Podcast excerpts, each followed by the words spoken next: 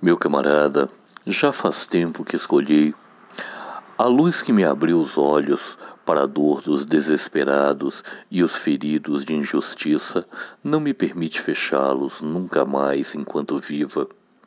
Mesmo que de asco ou fadiga me disponha a não ver mais, ainda que o medo costure os meus olhos, já não posso deixar de ver.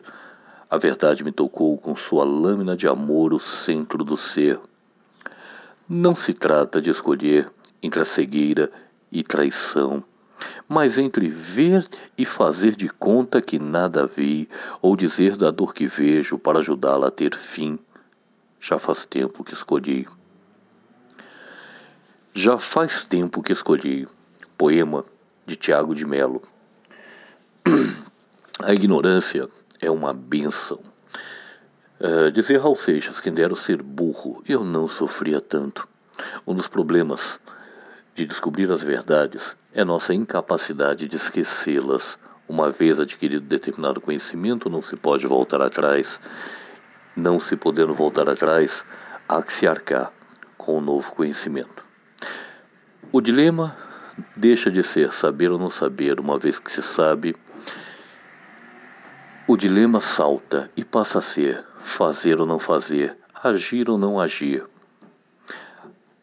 Agir e tocar a vida numa prática cotidiana consciente com aquilo que sabe tem preço. Por outro lado,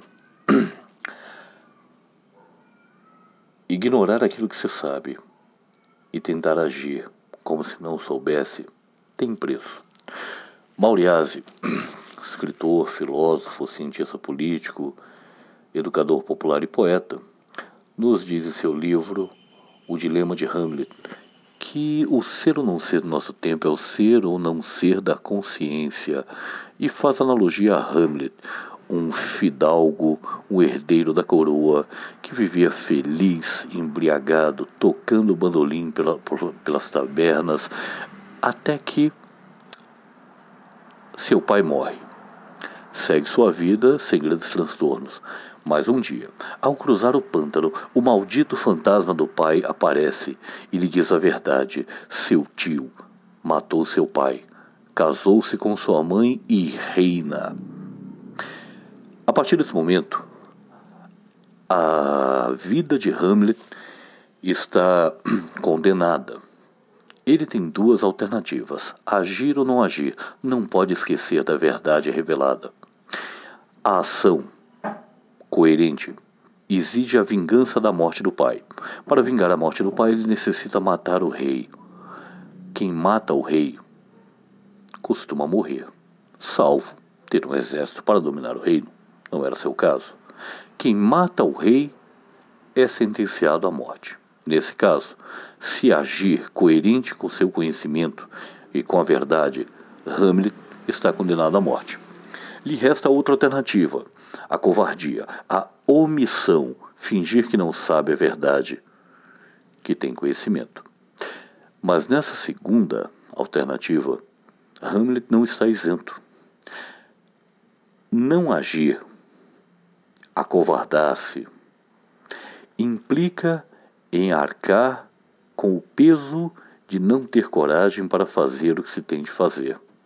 Nesse caso, sabedor da morte do pai, das injustiças cometidas pelo tio, pela covardia de sua omissão por covardia, Hamlet tende a definhar, deprimir, deprimir e definhar até o suicídio.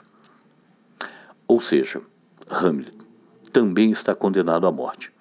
Brincando como dizendo que Hamlet está condenado à morte, mas precisa escolher qual morte será, pela ação ou pela omissão. Assim, lidamos com as questões cotidianas, com as injustiças, com a fome, com a miséria, com as violências que conhecemos e podemos agir coerentemente com o combate a elas ou simplesmente nos omitir mas nunca, nunca sem preço, porque aquilo que se sabe se vai seguir sabendo